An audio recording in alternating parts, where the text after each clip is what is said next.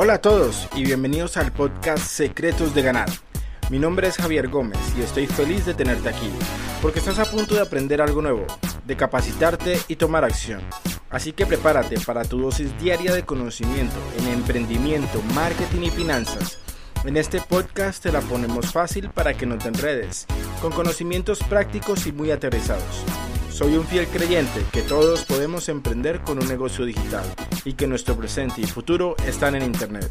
Una vez más, bienvenido y empezamos 3, 2, 1, ahora.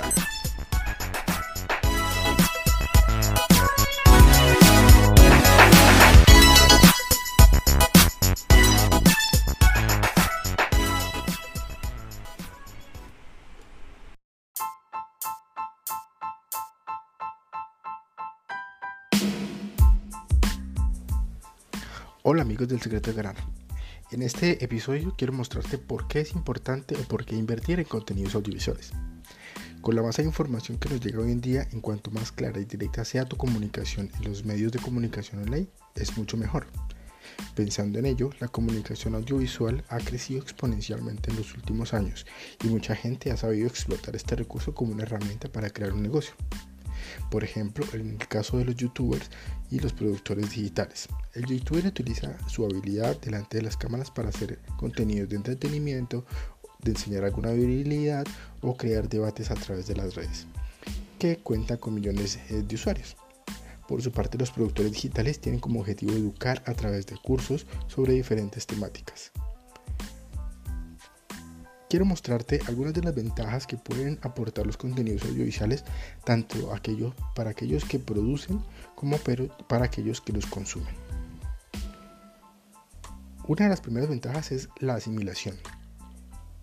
De acuerdo a Code Sprout, un contenido de video que puede, aumentar la comprensión de la audiencia hasta en un 74%. Eh, El tono de la voz, la mirada, los gestos y por ejemplo, son contenidos que no puedes encontrar en un texto y le corresponde al lector efectuar una interpretación de la lectura.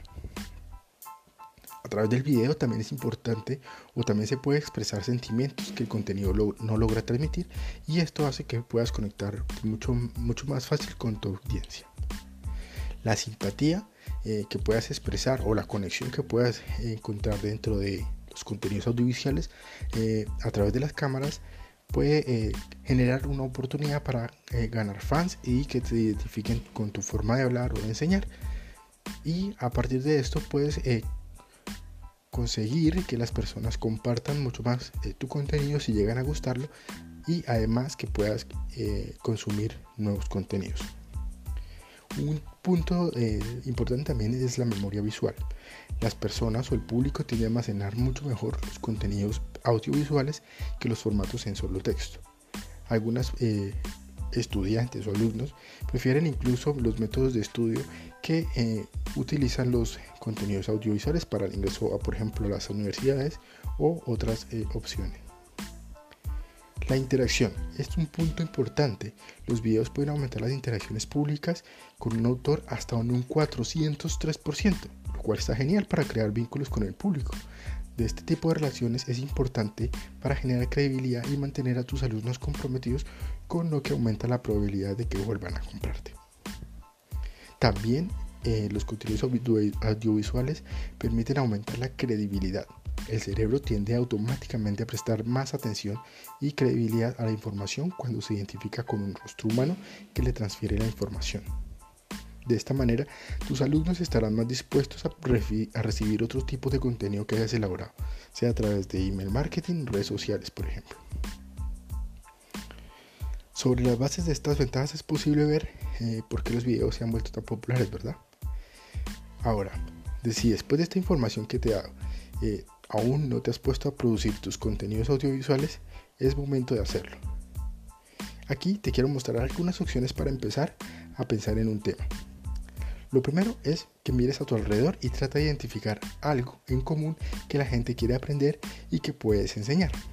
Por ejemplo, si notas que muchas personas que están a tu alrededor se les dificulta cumplir objetivos o posponen demasiado, demasiadas veces las cosas constantemente, puedes utilizar técnicas de productividad, probarlas y enseñársela a otra persona a utilizarlas. También puedes identificar algunas de las habilidades que tengas o características por las cuales tú eh, eres reconocido.